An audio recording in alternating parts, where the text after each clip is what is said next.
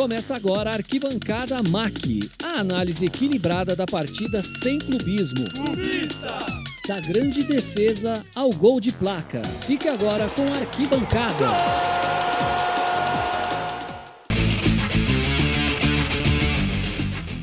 Fala, meu querido ouvinte, está no ar mais um podcast do Arquibancada MAC. Hoje estamos recebendo um dos maiores narradores da nossa TV brasileira, a careca mais bonita da televisão brasileira, o narrador que dá mais emoção para gente que gosta de acompanhar os jogos, a voz da Champions League. Seja muito bem-vindo, André Henning. Pô, valeu, obrigado aí, obrigado pelas palavras. Satisfação é minha. Esse negócio da careca mais bonita da televisão brasileira há controvérsias, mas eu aceito, eu aceito o elogio e vamos nessa. Meu amigo Vitor Leles, seja muito bem-vindo a mais um podcast.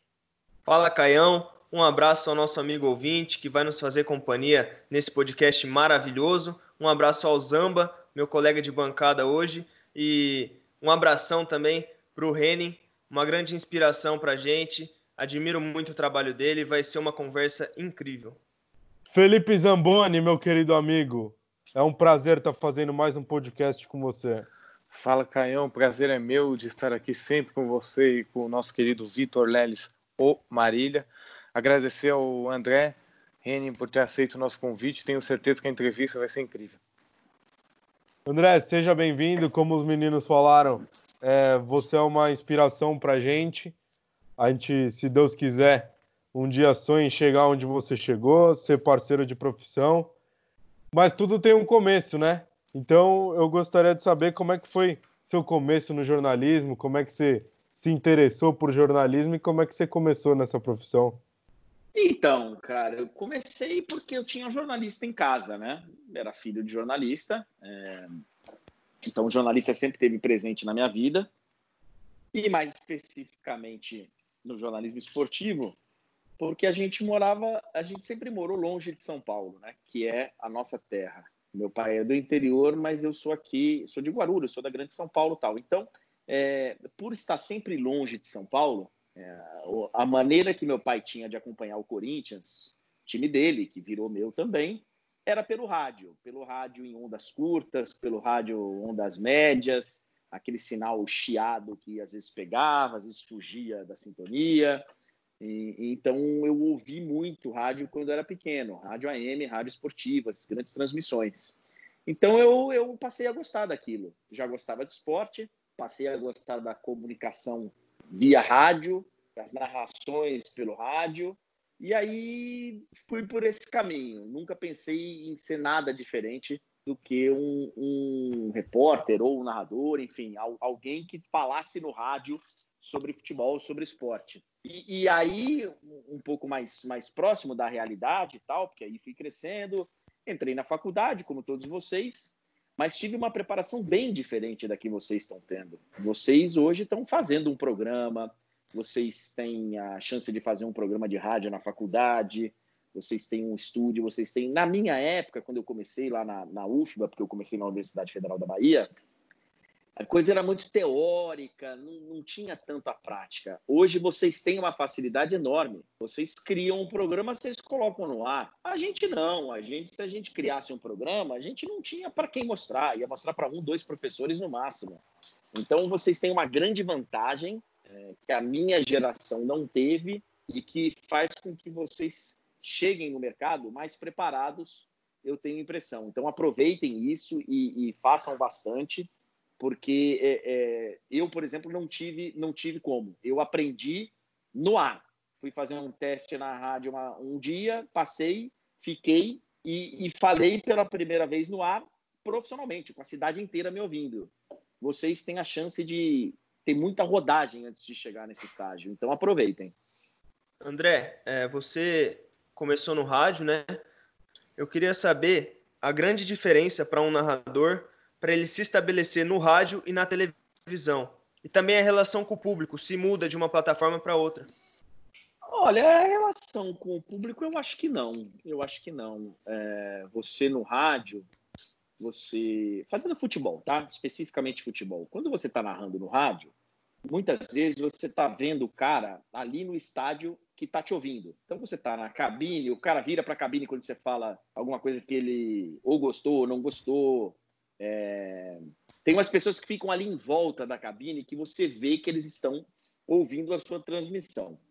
No futebol é diferente. É, apesar da nossa transmissão estar tá pelo celular tal, pouquíssimas pessoas vão estar no estádio vendo a transmissão, vendo o streaming pelo celular e acompanhando a sua narração. Então você está narrando para uma pessoa que está um pouquinho mais longe.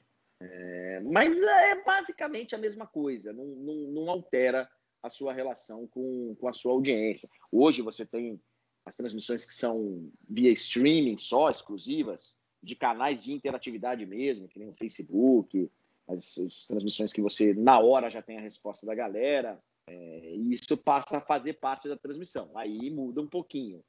Mas no fim você está falando para o mesmo cara, você está falando para um, um, ser que é apaixonado por esporte, por futebol e que está lá te ouvindo e, e, e te vendo. Agora, é, a diferença principal quando você sai do rádio para ir para a televisão é que você tem que se acostumar com o silêncio. É um negócio muito técnico, muito simples, mas que você vem, quem vinha, no meu caso, de 10 anos trabalhando no rádio para chegar na, na, televisão, o silêncio me incomodava.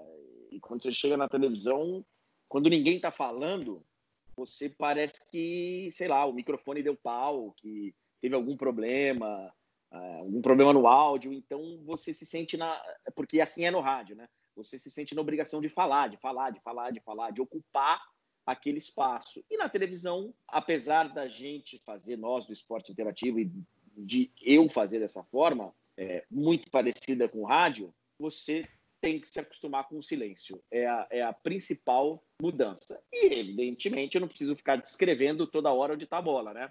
Bola no setor defensivo, sai jogando pelo lado direito Corinthians, inversão de bola lá para o lado esquerdo. Eu não preciso ficar detalhando isso toda hora, porque o sujeito está vendo a imagem. São essas as diferenças básicas da, do rádio para a televisão. Henning, eu queria que você comentasse um pouco qual foi o bônus e o ônus do seu sobrenome. Seu pai, um grande jornalista, correspondente internacional, mas tudo tem o bônus e tem o ônus. Eu queria que você comentasse, muitas vezes, é, por ter um pai como um, grande profissional, existe a comparação é, pai e filho. Então, eu queria que você comentasse um pouco quais são as vantagens e as desvantagens que você teve no começo da sua carreira ou em todo esse processo. Cara, eu tive, honestamente, só vantagens. Porque ele não fazia a mesma função que eu, né? Então, assim, não era como se eu fosse o filho do, de um meio-campo que fosse jogar no meio-campo. Então, isso me deu uma, uma, uma tranquilidade maior. Poucas pessoas no começo da minha carreira associaram o sobrenome e falaram: putz, esse aí tá aí só porque é filho do. Algumas, evidentemente, que pensaram isso e, e normal, mas não foi tanta gente não. E eu tive a sorte de no começo, e aí foi o lado bom, foi ele ter é, é as portas se abriram por conta do meu sobrenome, né? Elas só se mantiveram abertas porque eu mostrei alguma coisa, mas as portas se abriram realmente. Pô, olha, eu sou filho do Emmanuel Henning, queria fazer um teste e tal. Então isso realmente abriu portas. Mas eu tive a sorte de do, do meu primeiro chefe, que foi lá em Salvador eu, eu não entrei na rádio, na primeira rádio lá, por conta do meu pai. Eu entrei porque eu era amigo do filho do dono. Então, assim, é, eu era basicamente amigo do dono da rádio. Mas eu era amigo. Meu pai nem morava mais em Salvador. tal. Então, essa primeira entrada eu dei a sorte de não, ter, não ser relacionada ao meu pai. Muito pelo contrário, porque o cara lá, o dono da rádio, tinha sido prefeito de Salvador e tinha batido boca com meu pai várias vezes pela imprensa. Então, se meu pai fosse usar o nome dele para abrir porta, talvez tivesse até me prejudicado. É, e a segunda foi que quando eu vim para São Paulo, logo no começo da minha passagem pela, pela equipe do Éder Luiz, ele me chamou e falou: Olha, é, o seu sobrenome te ajudou muito para chegar aqui. Eu ia deixar você aqui trabalhando comigo, estagiando comigo um mês e ia te mandar embora, ia falar uma história qualquer para você e ia falar: Olha, é, agora nesse momento a gente não está precisando, mas a gente já sabe do seu potencial. Se eu precisar de um repórter, eu te chamo. Agora não é hora. Ia te contar uma história e você ia embora. Mas eu vejo que você tem talento e eu quero te contratar. Então, já esquece esse negócio de sobrenome. Você não está aqui por causa do seu pai. Seu pai abriu porta, mas agora é você. E a minha relação é com você, não é com seu pai. Então, ele teve essa, essa sensibilidade de, de me falar isso e de me tranquilizar. Então, a partir desse momento, eu fiquei vacinado. É... Qualquer piadinha que eu ouvisse, ó, tá aí só porque é filho do irmão Henry, tá aí só... entrava por uma orelha e saía pela outra. O Éder Luiz é muito responsável por isso. André, eu queria que você contasse para o pessoal como é que é sua rotina de narrações e quando você vai, e como é que é sua preparação quando você vai narrar um jogo Champions, é, Lampions, é, Campeonato Brasileiro, como é que é sua preparação? Cara, a minha rotina ela é muito em função de transmissões, né? É, então, quando começa uma semana, a gente vê quais os jogos que eu vou narrar e a partir daí, os dias que eu tiver livre, sem jogo, eu participo de algum programa, faço alguma coisa. Mas dia de jogo, é, eu, eu preciso, sei lá, de umas quatro horas para focar só no jogo. Isso quando eu estou fazendo um off-tube, quando eu vou para o estúdio para narrar do estúdio. Faltando umas quatro horas para o jogo, eu, eu paro tudo. Eu tenho uma preparação muito chata, muito metódica. Eu gosto de escrever tudo. É, é, para fixar melhor. Então, classificação do time, como está no campeonato, nas últimas edições da competição, como foi. Pego detalhes de algum jogador. Leio muito, muito, muito os jornais locais, sejam de países dos clubes ou das cidades dos clubes, se for o Brasileirão, se for. Então, assim, eu mergulho muito na preparação e fico completamente focado só no jogo umas quatro horas antes. Isso quando estou narrando do estúdio, né? Quando eu vou para o jogo, quando a gente vai em loco, aí é um pouco mais fácil, porque você passa a ter contato com as pessoas, com os torcedores. Você geralmente chega um, dois, três dias antes, é, é, ter as notícias do jogo e ter informação para passar na hora, curiosidade, tudo que pode acontecer numa transmissão de futebol. Mas eu foco muito na preparação, cara. Eu acho que a preparação, e não só do jogo, eu acho que quando o narrador ele vai fazer um jogo, ele, ele, ele tem que se preocupar não só com a bola rolando e com a transmissão fechada do evento. Você tem que saber é, o que, que passou antes no canal, o que, que vai passar depois, quais são os próximos jogos que a gente vai transmitir, é, o que está rolando no, no, durante o campeonato naquele mesmo horário. É, enfim, você precisa estar antenado em tudo o que acontece no seu entorno também, para você ter o comando da transmissão. O narrador, ele, ele é o comandante da, da transmissão naquela hora. Então, é, eu vou falar um negócio absurdo aqui, tá? Mas é, vocês vão entender. Eu posso estar agora no meio da transmissão e alguém entrar no meu ponto e falar assim, André, acabou de ser nomeado o Pelé como ministro da Saúde, tá? negócio bem absurdo. É, se eu não souber o que está acontecendo no Brasil, se eu não souber o que está acontecendo hoje com, em relação ao ministro da Saúde, em relação à pandemia, em relação eu, eu não vou saber explicar isso. Eu vou chegar no microfone e vou falar: olha, acaba de ser informado que o Pelé é o ministro da Saúde. E vai ficar um negócio muito solto, né? Então, eu preciso saber o que está acontecendo é, em torno de, de, de tudo. Seja no país onde eu estou, seja no Brasil. Às vezes, eu estou na Espanha e está acontecendo lá um princípio de greve geral. É, e aí, no meio do jogo, vem um anúncio no alto-falante.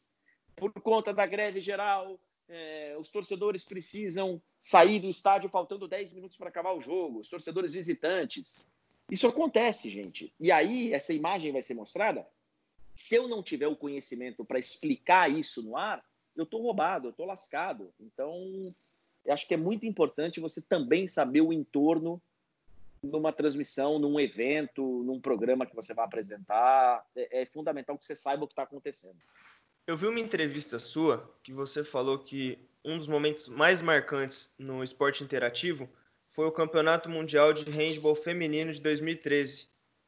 É, eu achei curioso você escolher esse momento em meio a tantas decisões de Champions, tantos gols importantes que você narrou e que ficaram marcados. É, queria que você comentasse um pouquinho sobre a importância desse campeonato e por que a escolha dele. Então, cara, porque assim, é, foi uma conquista inédita de um título mundial para o esporte brasileiro. E que só eu narrei. A transmissão era exclusiva do esporte interativo, só eu transmiti. Então, dificilmente isso vai ser igualado. O Brasil já foi campeão mundial de basquete, o Brasil masculino e feminino, o Brasil já foi campeão mundial de vôlei masculino e feminino.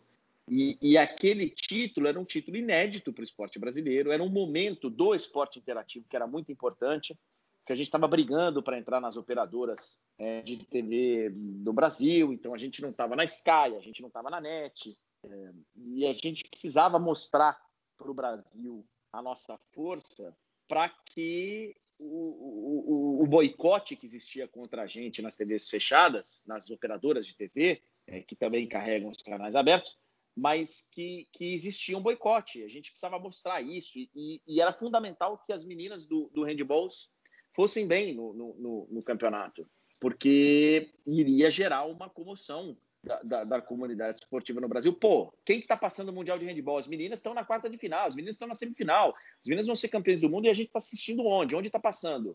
E isso faria com que o esporte interativo ganhasse força, além do envolvimento emocional que eu tinha com, com aquela seleção, porque a gente já tinha transmitido o Mundial de 2011, é, eu, eu tinha passado a conhecer pessoalmente comissão técnica, jogadoras, pessoal da confederação e, e, e, tive realmente um envolvimento pessoal com aquelas meninas. Depois em Londres, na Olimpíada, tive com elas de novo, entrei na Vila Olímpica das atletas do Brasil por um convite delas, vi as meninas serem eliminadas também lá na Olimpíada e aí finalmente chegou o Mundial de 2013. Vem um título que, que foi num momento muito especial. Então, foi uma, foi uma junção de fatores era bom para a emissora.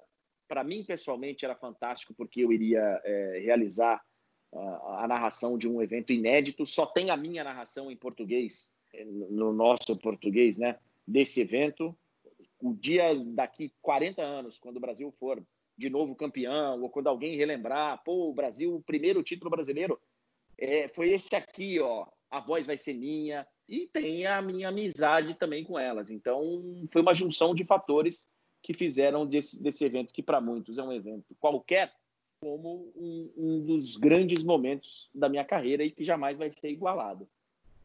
Reni, eu queria que você comentasse qual é o futuro, na sua opinião, da esporte interativo. É, esporte interativo que vinha muito bem, crescendo bastante, crescendo na audiência e, assim, pegou todo mundo de surpresa, não só o público, mas acho que até os integrantes do canal, de acontecer o que aconteceu, de fechar, de os jogos irem para a TNT e para o Space, das, das, outras programas irem para a internet. Então, eu queria que você comentasse um pouco de alguém que ajudou a criar o canal. Qual o futuro, na sua, na sua opinião, qual o futuro do, da esporte interativo?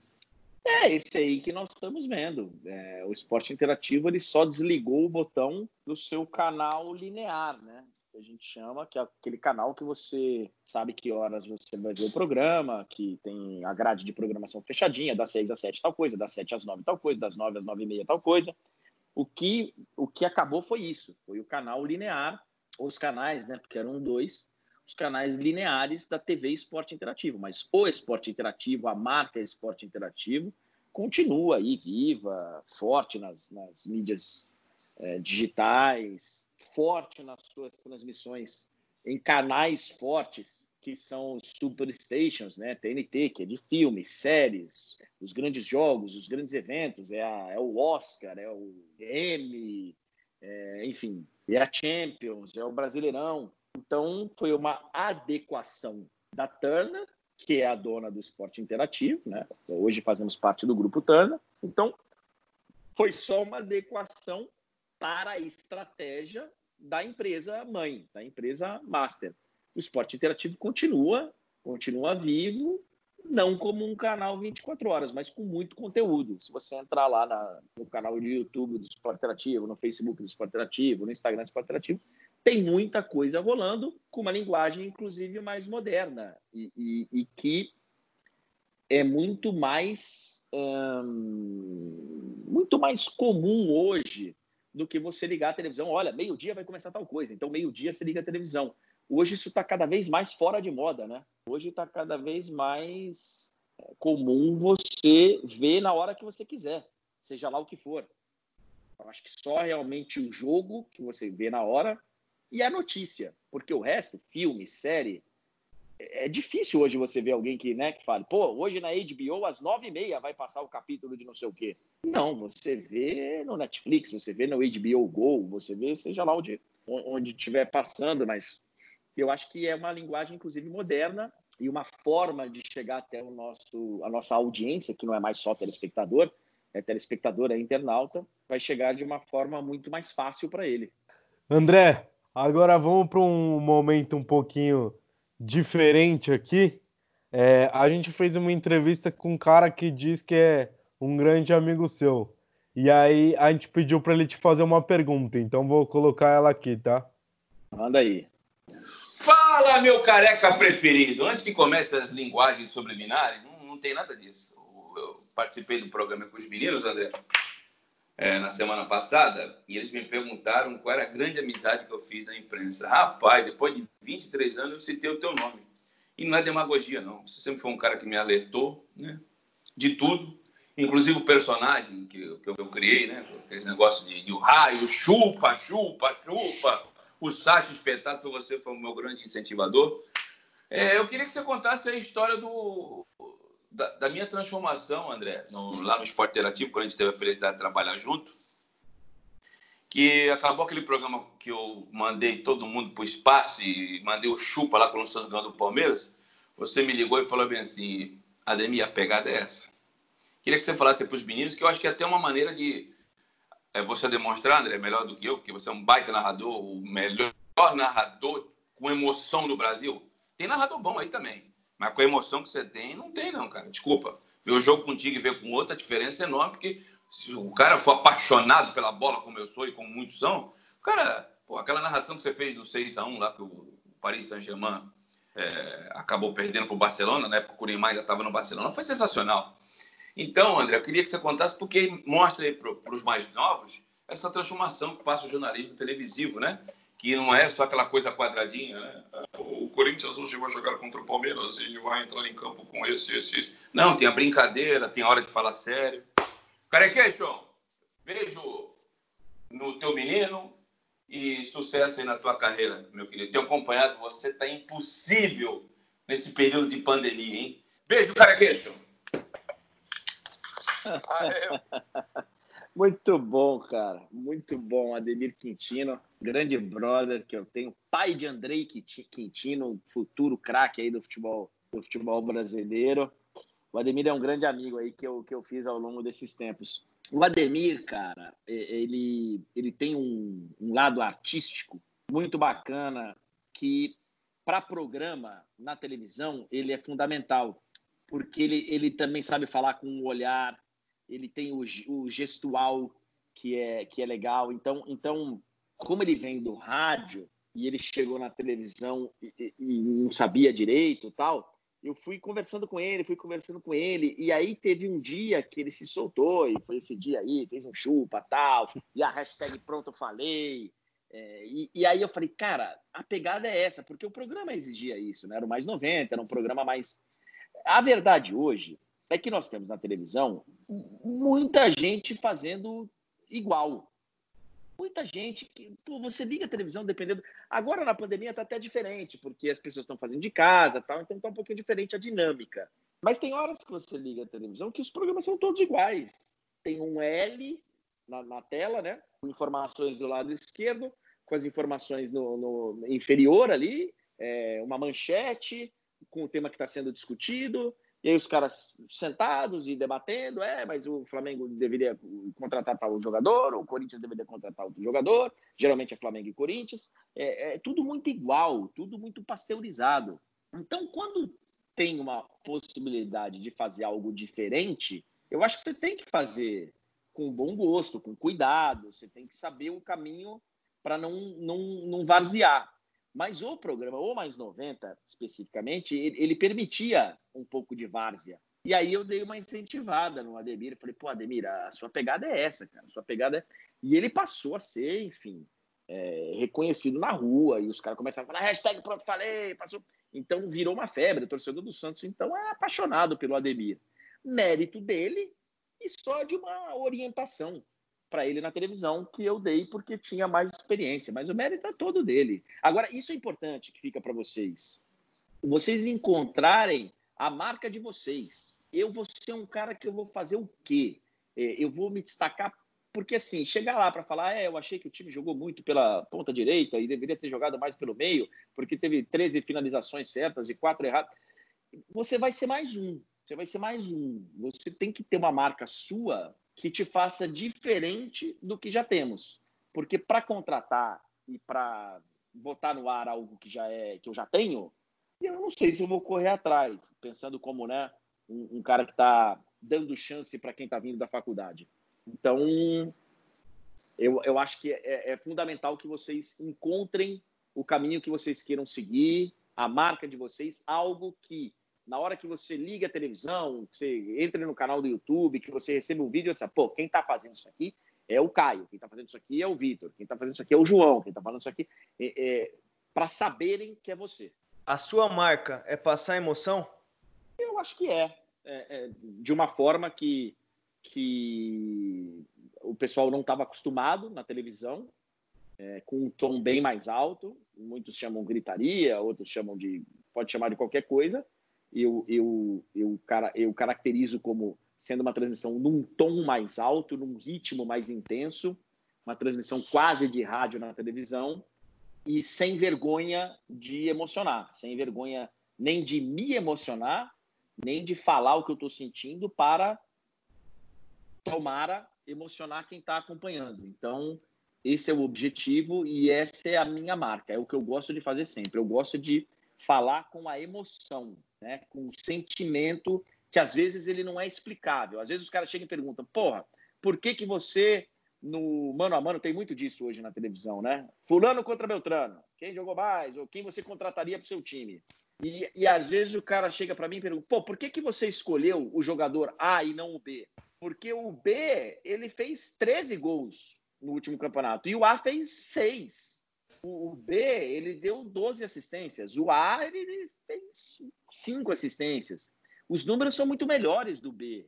Tá, mas tem algo meu, tem um sentimento, uma emoção minha que me fazem ter mais empatia com esse cara e achar que esse cara vai resolver para o meu time. Eu gostaria de trabalhar com esse cara e não com outro. E isso, às vezes, você não consegue explicar com números muito menos. Então, e, e, eu gosto de sempre opinar, narrar e comentar usando o meu sentimento, a minha emoção. E ela é muito pessoal, ela é minha, né? Porque se ela fosse do outro, o outro falaria. Ela é minha. Então, eu é, é a minha marca, essa é a minha marca. Eu queria que você falasse, né? No seu programa, no ar com André Henning, você entrevistou muitas personalidades do futebol. E eu queria saber qual foi a entrevista que mais te surpreendeu e que você mais gostou? Teve até a, a, o episódio de despedida da TV que seu pai te entrevistou, que foi bem bacana. Eu queria que você falasse qual te surpreendeu mais e mais te marcou no, no ar com o André Henning. Olha, cara, tiveram várias. Eu, eu costumo dizer que assim, não teve uma semana que eu fui lá para gravar um programa, para gravar uma entrevista e sair decepcionado assim. Eu, eu Claro, várias entrevistas eu gostaria de ter extraído mais do entrevistado, em outras eu gostaria de ter, de repente, ido por um outro caminho, e aí acabou que a circunstância não permitiu, mas eu sempre saí feliz, assim, de falar, pô, cara, eu enriqueci. E era, e era um, um programa que eu, eu, eu me sentia até meio egoísta fazendo, porque eu enriquecia tanto com aquilo, é, e, e eu só torcia para que o telespectador também estivesse eh, eh, se enriquecendo como eu estava, porque para mim aquilo ali, cara, era, é, era maravilhoso. Eu adorava conversar com calma é, sobre o assunto que eu quisesse, basicamente, com os entrevistados, porque eu, eu, eu que orientava a entrevista, né? eu que indicava o caminho e os temas da entrevista. Então, eu gostei muito de fazer esse programa. Evidentemente, o, o, o programa que meu pai me entrevistou por ser uma surpresa, tal, por ser completamente inusitado, foi bem legal. Mas eu tive outros momentos surpreendentes. É, o Rodrigo Caio, quando abriu o coração contra o São Paulo, e acaba indo embora do São Paulo. É, Filipão falando do 7 a 1 é, Luxemburgo abrindo o coração. É, vários momentos, vários, vários. O Daniel Alves, que chegou e detonou o Maradona e repercutiu no mundo inteiro. Eu, eu tive momentos maravilhosos comandando o, no ar com o André Henning. Foi bem legal mesmo. Henning, eu queria que você comentasse um pouco sobre a Copa de 2018. Queria que você comentasse primeiro sobre a cobertura da Copa em si, é, que vocês fizeram, e queria que você comentasse sobre a seleção brasileira também. Eu me lembro que você, eu acompanhei muito, aqui todo mundo em casa acompanhou muito você durante a Copa, e você sempre foi muito crítico ao que tudo que acontecia, uh, muito, uh, o pessoal, família do família da, do amigo do jogador entrando no, no hotel, mulher, enfim, Neymar trazendo amigo do amigo, todo mundo fazendo uma zona durante a Copa do Mundo. Então eu queria que você comentasse primeiro a cobertura da Copa e depois o que, que aconteceu realmente é, ali na, no entorno da seleção brasileira. Então, cara, a cobertura foi uma cobertura diferenciada porque a gente não tinha os direitos de transmissão, né? Então, é, ela foi diferente. Foi a gente não tinha a estrutura que as emissoras que cobriram e que tinham os direitos é, que elas tinham. Então não dava para a gente comparar com o Sport TV, não dava para a gente comparar com a Globo, não dava para a gente comparar com essa galera que foi realmente em peso para lá. Nós fomos em pouquíssimas pessoas, é, ficamos basicamente até os nossos correspondentes na Europa, um foi para Moscou, o outro foi para não sei aonde, e tal, ficavam por ali e participavam, mas a cobertura era basicamente comigo, com a Monique Danello e com a Carol Albuquerque, que era nossa cinegrafista, em sorte, cobrindo a seleção brasileira. E a gente aproveitou ali a, a, a presença do Baran, que estava por outras rádios, do Gustavo Zupac, que estava por outras rádios, e eles participavam com a gente ali em alguns programas. Mas o principal dessa cobertura foi que a gente teve a sorte de se hospedar no mesmo hotel da seleção brasileira. É... E aí, sorte por quê? Porque todo mundo que se programou para fazer uma cobertura grande e tal, e fez com antecedência, não conseguiu reservar o hotel da seleção brasileira, porque o hotel da seleção brasileira estava bloqueado. E aí, chegando perto da Copa do Mundo, por alguma razão lá, ou que a CBF não quis pagar o hotel inteiro, porque o hotel eram duas alas distintas, é, não sei se a CBF não quis pagar é, o valor que eles pediram, tal, para fechar o hotel inteiro, uma das alas foi liberada para hóspedes. E como a gente foi reservar o hotel em cima da hora, estava livre o hotel da seleção brasileira quando a gente reservou. Então foi uma surpresa muito grande, inclusive, quando a gente, quando eu recebi o voucher do hotel, eu falei, pô, esse hotel aqui é da seleção. Mas o hotel da seleção não está fechado? Eles não falaram que era um hotel fechado? E quando a gente chegou lá, era o mesmo hotel. Então eu tive a chance, claro, alas diferentes, né? Mas era o mesmo hotel. E isso aconteceu com, com, com, com os familiares dos jogadores também. Porque quando a CBF foi organizar a viagem dos familiares para facilitar a vida, porque quando você vai para uma Copa do Mundo e vai cada um por si, fica uma bagunça. E essa parte de organização da CBF funcionou bem. Porque imagina a família de 23 jogadores lá, cada um pedindo ingresso, cada um perguntando, putz, como é que vai ser o voo para não sei aonde? Porque foram, foram, foram seis, cinco, cinco cidades diferentes que o Brasil jogou. E nenhuma delas era sorte. Então, assim, é, foi uma logística muito complicada essa Copa do Mundo. É, então, imagina lá os familiares soltos. Então, a CBF organizou, falou: ó, vamos colocar todo mundo no mesmo hotel, a gente vai fazer voos fretados para os jogos, ninguém vai ter que se preocupar lá para comprar passagem, para então a CBF facilitou a vida. Só que no momento que abriu o hotel, e eles estavam em outro hotel, né? Estavam inclusive no hotel onde ficou a seleção da Polônia. Ficava uns 3, 4 quilômetros do hotel da seleção brasileira. É, todos os familiares. Só que quando perceberam que abriu uma ala lá do hotel da seleção para hóspedes comuns e nós estávamos lá, e aí as outras emissoras concorrentes tiveram que correr atrás. Aí a Globo foi lá e conseguiu um quarto, o UOL foi lá e conseguiu um quarto, mas só a gente estava no começo. Os familiares do Neymar também conseguiram, só que só os do Neymar. E isso numa Copa do Mundo é, é um problema, porque os jogadores tinham combinado que os familiares ficariam todos em outro hotel. E aí um jogador quebrou isso e botou a família dele lá dentro. E aí foi realmente esquisito, porque é, enquanto você está no começo, está ganhando, está tudo certo, está tudo bem, mas a seleção foi criticada no começo, a gente correu risco, não jogou bem algumas partidas. E aí, cara, o clima ele vai ficando ruim num, num, num grupo de jogadores. E aí não tem jeito, cara. A família, ela pesa. Porque aí a mulher de um cara do, do time, ela liga e fala: escuta, peraí, ó, tá sendo difícil para eu pegar táxi para ir visitar vocês, porque tinha uma ala de visita da, das famílias. Pô, é difícil pegar táxi aqui, é difícil chamar Uber. Pô, e eu tô aqui, um sacrifício, e vai e volta, e vai e volta para poder ver vocês. O treino, o campo de treino da seleção brasileira era do lado do hotel, os jogadores iam a pé. Então, familiar que queria ver treino tinha que sair do hotel, tinha que ir para lá, Uber, é, tudo russo, a cidade não tinha ninguém falava inglês naquilo. Então, vai criando uma, uma, animosidade que a família começa a cobrar. Pô, vem cá, por que, que eu tô aqui e eu vejo aqui no Instagram do Neymar que a Bruna Marquezine está aí dentro do hotel, que fulano está aí dentro do hotel, que os amigos dele estão aí dentro do hotel. Por quê? O combinado não era todo mundo estar tá aqui? Então, isso aconteceu lá. Isso aconteceu bastante. E eu vi uma CBF meio quieta. Deixou a Cuica roncar lá. E não foi legal, cara. Não foi legal. É... O pai do Neymar teve lá um tempo, ficou lá alguns dias e, sabe, chegou botando uma banca meio esquisita, porque o Galvão tinha criticado muito o Neymar no primeiro jogo, tinha sido fominha. Então teve um clima de animosidade com a imprensa. O clima não ficou legal não ficou legal, foi muito esquisito e eu senti falta do comando do Tite de controlar a situação.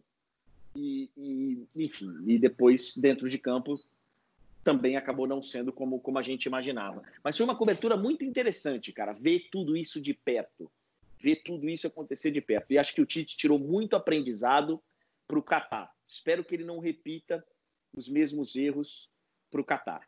Só para finalizar e para a gente já ir para o nosso próximo quadro, como é que você enxerga o futuro do futebol brasileiro, não só da seleção e, também da seleção, mas do futebol brasileiro? Você acredita que a distância entre o futebol brasileiro e o futebol europeu e nas seleções também está ficando maior do que era antes? Eu acho que sim, cara. Eu acho que sim, está aumentando. A gente passa por um momento agora que a gente está gravando esse podcast que a gente já tem um clube brasileiro é, mergulhado em dívidas, perdendo pontos na FIFA, é o Cruzeiro. Eu acho que o Cruzeiro ele só está puxando a fila, ele só é o primeiro da fila, mas tem muitos na fila que vão caminhar para o mesmo, pela mesma trilha.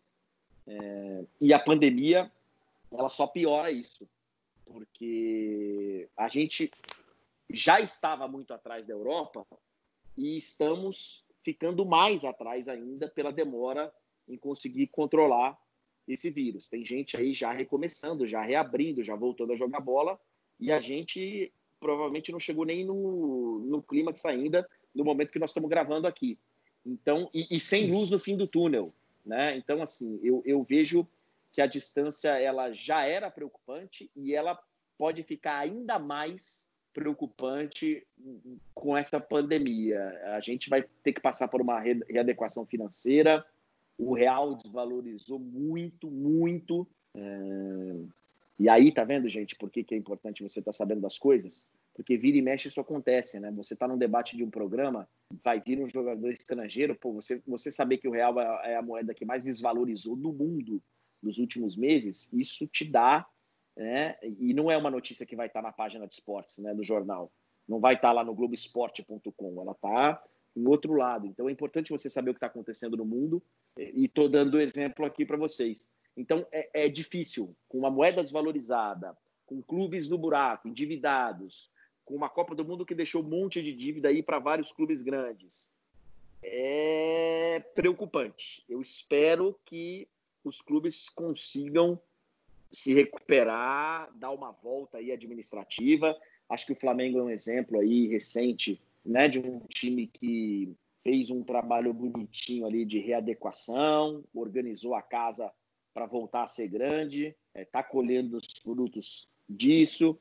e talvez servindo de exemplo para outros, né? Porque é, e eu não sei até quando que vai ter, por exemplo, que o Palmeiras vai ter uma patrocinadora disposta a jogar um monte de dinheiro lá, outros patrocinadores que poderiam surgir na esteira do sucesso do Palmeiras, não sei se vão aparecer agora depois de pandemia. Então acho um momento bem preocupante para o futebol brasileiro. Bom, vamos para o nosso primeiro quadro aqui no nosso podcast. Momento flashback. Separamos algumas narrações para você e aí a gente coloca para você ouvir e você comenta, beleza? Beleza, vamos nessa. A marcação tentou o toque. O toco do Lebron! O Rogério Ceni da Esse espetáculo!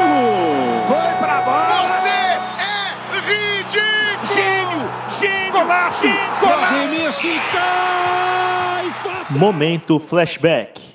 Começando, jogo Barcelona e PSG, 6 a 1 para o Barcelona. O impossível aconteceu. Perna esquerda, Neymar levantou! Sérgio Roberto! Minha Nossa Senhora! O impossível aconteceu, meu Deus do céu!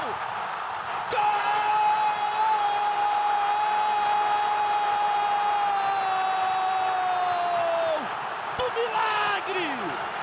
Do impossível! Um gol mágico! Cara, é, esse gol talvez seja o, o, gol, a narração assim que mais ficou marcada até agora da minha, da minha carreira, né? É, Para várias torcidas tem alguns gols, né? Tem gol histórico que eu narrei do Remo, tem gol histórico que eu narrei do Bahia, tem gol histórico que eu narrei de, de vários clubes internacionais, inclusive. Mas eu acho que no geral essa aí, cara, porque é um gol realmente de uma virada quase que impossível, não só pelo placar de 4 a 0 que tinha sido no jogo da ida, mas por ter tomado um gol né, em casa, tinha que fazer seis do Barcelona e tava, só tinha feito três até, sei lá, 30 e poucos do segundo tempo, e de repente fez o quarto, fez o quinto, fez o sexto, e aí é o gol do, do milagre, é um gol que até hoje essa narração aí eles pegam, é, essa galera aí que curte internet, curte edição, e, e quando um perna de pau aí do, do time faz um gol, a galera faz uma montagem, o impossível aconteceu, fulano fez um gol, é, vira e mexe eu recebo essa narração montada em cima de, de, de, outro gol, e é divertido, cara, é divertido porque foi completamente espontâneo. Esse jogo eu fiz de off-tube, eu estava no estúdio do Esporte Interativo no Rio de Janeiro, estava é, de pé já narrando no final do jogo, já estava né, alucinado, e, e, e, eu sempre ouço o Galvão falar que ele morre de vergonha do, do, grito dele, de tetra, tetra, tetra, tetra, que sai meio esganiçado, gritado e tal. Eu não tenho a menor vergonha de ser um grito completamente desafinado, é, exagerado. Tenho um baita orgulho dessa narração, porque foi exatamente como eu me senti no momento e como muita gente reagiu em casa vendo o jogo. Então, e eu consegui colocar isso na narração. Se eu tivesse me segurado para narrar esse gol, eu não teria me perdoado. Não seria eu. Eu, eu realmente eu, eu senti tudo isso aí. Eu estou vendo um momento mágico na minha frente. Então é uma narração que eu tenho muito orgulho. É, acho que é um dos jogos mais marcantes da história do, dos últimos anos. Um jogo em que uma virada totalmente improvável que no finzinho e aí vem toda a emoção do fim do jogo. É, Os... e, e, é um negócio interessante também, que esse jogo ele não era exclusivo do esporte interativo. Esse jogo estava sendo mostrado na Globo e na Band. E a narração que ficou foi a minha. Então, isso também é, é, é curioso, porque. É, e aqui não vem nenhum, nenhum demérito para os outros narradores que estavam no jogo, nenhum. É, cada um tem o seu estilo. O que ficou aí, que fica circulando, é a narração que vem sem controle, a narração da emoção.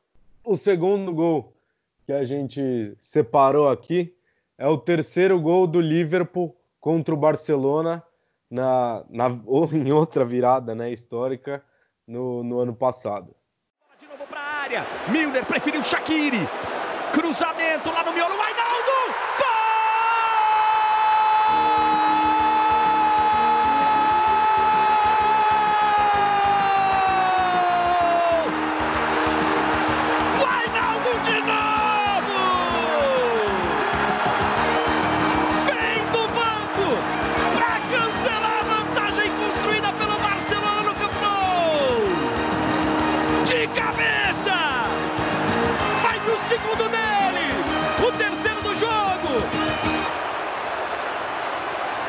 Flamengo faz 3 a 0. Esse esporte é um negócio de maluco, cara. Esse tal futebol é um negócio de louco. Não sei quem foi que inventou, mas tá de parabéns, hein? Tá de parabéns, hein? Mauro mete, o vem do banco, faz dois. E o Liverpool percorreu o caminho necessário para forçar uma prorrogação. Tá tudo igual de novo, Mauro. É, cara, é... esse gol ele tem. Geralmente nesse esse jogo eles colocam o gol. Vocês quando vão me entrevistar colocam um quarto gol, o, o gol do, do, escanteio rápido que o Alexander Arnold bate rápido é, e é o gol da, da classificação. Mas esse terceiro gol é interessante porque o Ainaldo ele vem do banco e quando ele está aquecendo mostra uma imagem do jogo, o Klopp conversando no pé do ouvido dele, dando orientação para ele. E aí eu brinco na transmissão. Eu falo assim, bom, é, é que vocês não entendem o que ele está falando. Eu estou aqui, eu, eu, eu, leio, eu faço leitura labial em inglês e estou brincando com a galera. Ele falou assim: Vainaldo, entra lá e faz dois, meu irmão. E, porque o, o, o, Liverpool precisava de dois gols. Falei, então a instrução para você é simples, Vainaldo, entra lá e faz dois, querido. E ele entrou e fez dois. E esse é o segundo. Então, é, na hora que o gol aconteceu, eu não acreditei. Falei, caraca, ele fez dois gols. E o Ainaldo não é o cara para entrar para fazer gol, né? Mas foi bem interessante, foi uma virada. E acho legal, cara, que, que tenha sido em cima do Barcelona. Não porque eu sou contra o Barcelona nem nada, mas é porque muita gente acha que eu torço para um, torço para outro, que eu puxo a sardinha para um, que eu puxo para outro. E não é verdade. A emoção que eu tive na virada do Barcelona e a virada que, eu, que teve com, contra o Barcelona, ela é a mesma, cara. É a, é a vibração de um cara que se envolve no jogo e que está tentando passar ele para quem está acompanhando. Então, eu não tenho time fora do Brasil. Evidentemente, eu tenho simpatias. Tem times que eu falo, puta, esse time aqui tem uma história bacana.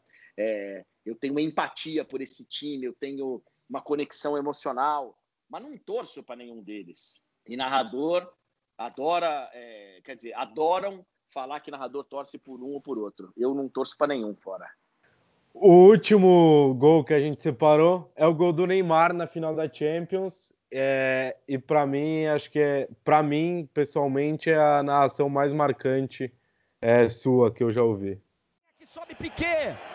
Uma vez, duas vezes Piquet. Vem Messi, Buffon tá fora do gol. Neymar pode pintar o gol.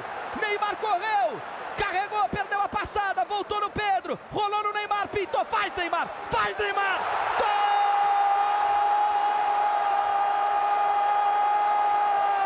O seu sonho está realizado, menino. O seu sonho está realizado, menino. Você é campeão da Champions League, a competição mais importante do planeta. E você fez um gol na final.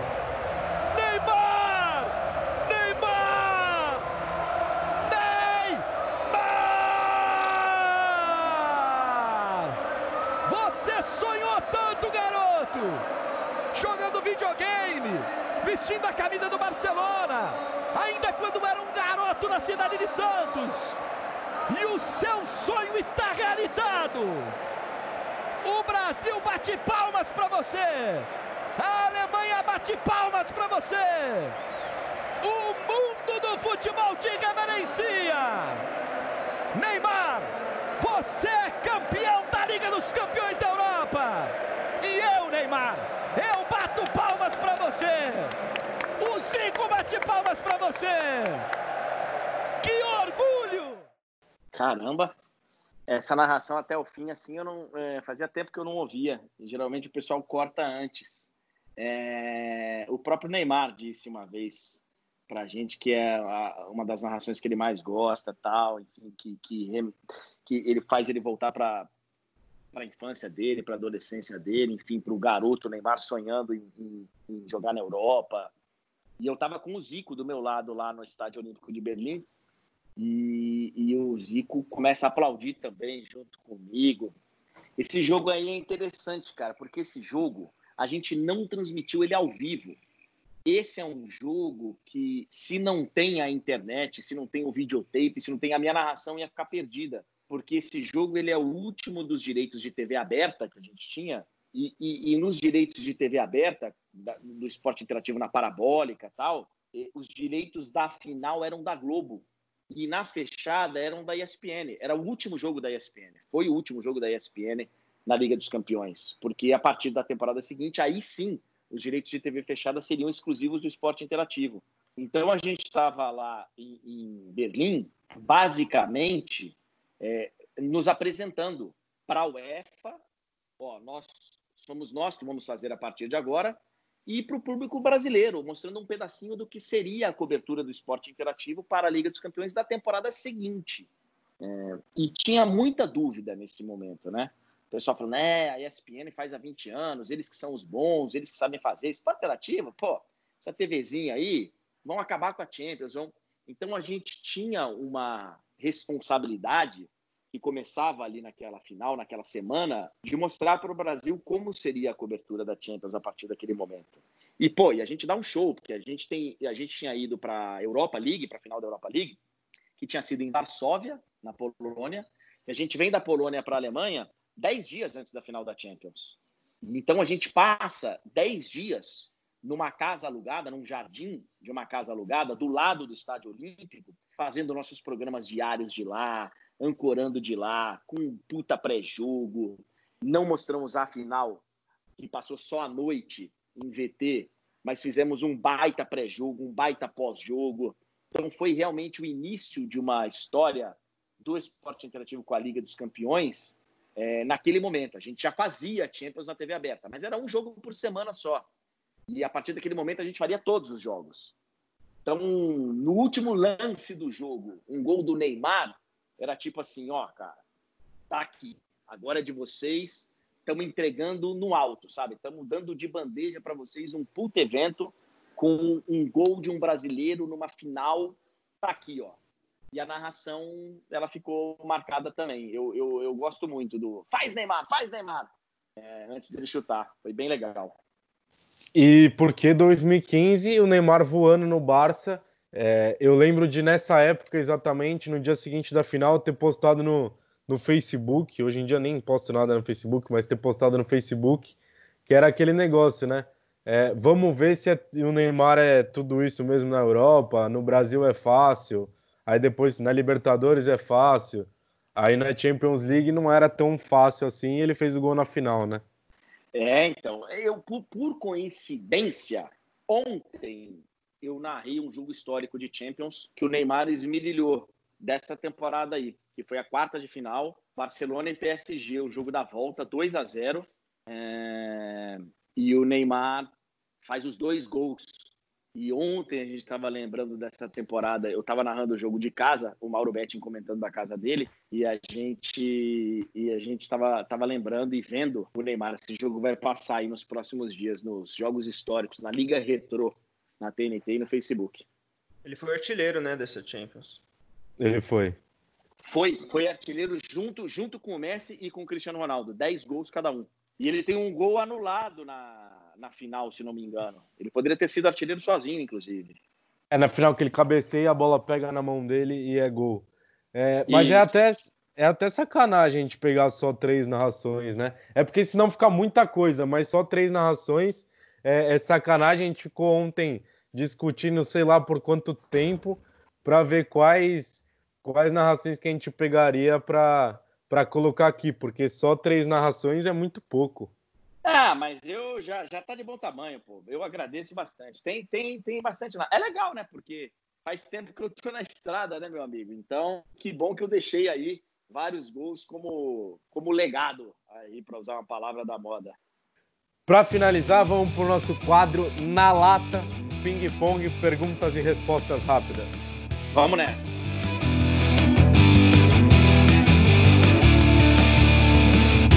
Na Lata. Rádio ou TV? Boa, hein? Ah, eu vou falar com coração, tá? Coração. Rádio. Galvão Bueno ou Osmar Santos?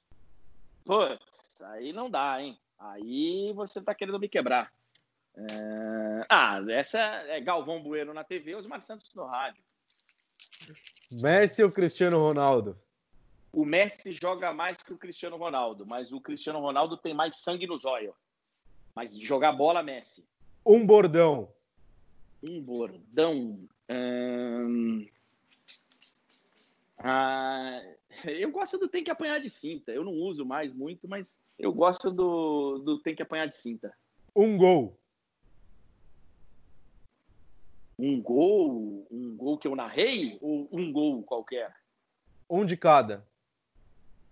Uh, um gol que eu narrei, o gol do Sérgio. Uh, não, vou fazer o seguinte: um gol de bicicleta do Cristiano. Uh, e assim como torcedor, o meu gol inesquecível ele é o gol do Guerreiro em 2012 contra o Chelsea. Corinthians. Filipão ou Tite? Eu sou fã dos dois, mas vou de Filipão. Acabei de ganhar um almoço, hein? Um livro. Puta, eu gosto de tanto livro, cara. Mas já que estamos aqui no futebol, é... Estrela Solitária, o... a biografia do Garrincha. Uma música. Obladi Obladá, dos Beatles. Narrar Champions ou narrar Brasileirão? É... Eu gosto dos dois, tá? A Champions me enche menos o saco. O Brasileirão é duro, porque você envolve paixão dos caras tal. Então, me enche também, mas menos. Então, Champions. Na sua vida, esporte interativo é?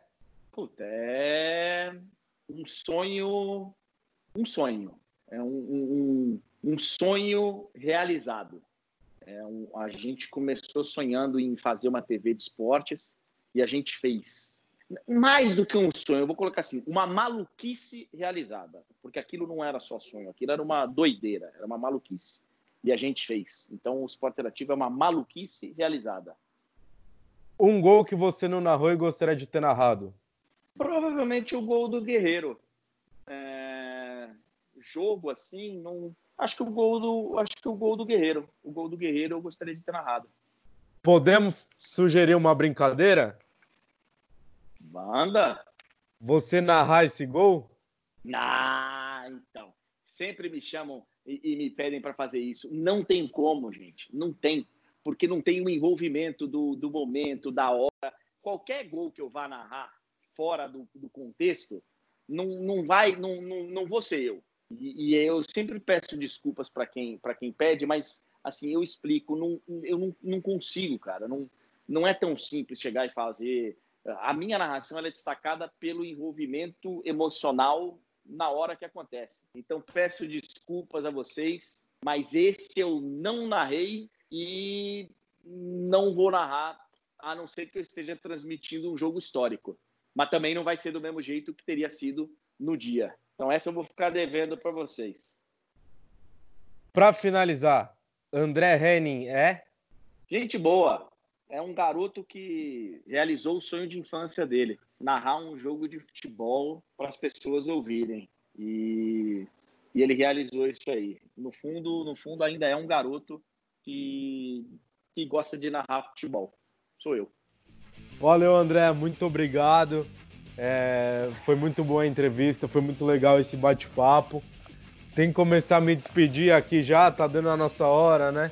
Então, Vitor Leles, mais uma vez, muito obrigado. Obrigado, Caião. Muito obrigado ao amigo ouvinte que nos acompanhou. Eu queria dizer que nesses podcasts eu mantive contato com alguns jornalistas, alguns narradores, e para o nosso ouvinte conhecer um pouco mais o, o Henning, eu posso dizer que ele foi o que me tratou melhor, de longe, uma humildade incrível, e é um lado que as pessoas talvez não conheçam, e eu gostaria de deixar registrado aqui, agradecer pela presença dele, pela humildade. E quem não gosta do André Henning tem que apanhar de cinta. Valeu, André. Valeu, eu que agradeço vocês. E, pô, não tem que apanhar de cinta, não. É, gosto é assim mesmo, cara. Na, na, tem gente que gosta, tem gente que não gosta. A única coisa que eu peço sempre é que me respeite. Só isso. É, Então, e isso eu sou muito respeitado, assim, pela trajetória que eu fiz. Eu tenho mais de 25 anos de profissão e... Então, é só isso. Respeito e tá bom demais. Já é um baita de um começo. Mas obrigado mesmo e parabéns aí para vocês. Espero vocês no mercado de trabalho aí em breve. Não, se Deus quiser, hein? Felipe Zamboni, mais um podcast concluído com sucesso. Graças a Deus, graças a Deus. Agradecer por estar sempre com você aí, Caião, com o nosso querido Marília. E agradecer o André Henning por ter aceito o nosso convite. Acho que nós, graças a Deus, sempre tivemos a sorte de todos, todos os jornalistas que a gente pôde entrevistar, ex-jogadores, sempre trataram a gente muito bem. É, e agradecer o Henning pela humildade. Eu acho que o, o Vitor falou muito bem. A humildade que esse cara tem. Agradecer muito pelo, por ter aceito pela entrevista. E quando puder ir é, no estúdio com a gente, será muito bem-vindo. Opa, estarei lá, é só me convidar. Eu estou lá no Mackenzie quase todos os dias, porque o meu filho estuda lá, não na faculdade, no, no colégio, então eu tô sempre, eu tô sempre por perto. Ah, então quando voltar já é o, é o primeiro convite, então. Beleza, tá fechado. Tá fechado, então na volta é, teremos André Henning no estúdio do Arquibancada MAC. Mais uma vez, obrigado a você que nos escutou até agora. Mais uma vez, obrigado, André, por ter aceito o nosso convite. Foi uma entrevista sensacional, o papo foi muito bom. Obrigado, é sempre um prazer estar falando com você, um cara que a gente vê sempre na TV e escuta, né? Na verdade, sempre na TV, vê também e gosta tanto, então é muito bom. Deixar destacado essa fala do Vitor Leles aí também, para quem não te conhece como pessoa, um ser humano sensacional. Cada vez que a gente vai conhecendo mais as pessoas desse meio, a gente desconstrói um pouco a cabeça daquilo que a gente vê na TV e tem uma, uma certa impressão. Então, foi muito bom. É, é isso. Muito obrigado mais uma vez, André. Pode deixar, obrigado vocês e imagina, eu, eu, eu faço, eu tenho feito bastante, cara, nessa quarentena, atender todo mundo é, da melhor forma possível, porque eu acho que é o mínimo que a gente, que a gente deve para quem gosta da gente, para quem quer aprender um pouco, e eu faço questão. Obrigado vocês. Tamo demais, hein? Encerrando mais um podcast aqui no Arquibancada MAC. Obrigado a você que nos escutou. Sonoplastia do meu queridíssimo amigo Guilherme Cunha. E é sempre um prazer estar fazendo esse podcast. Até o próximo.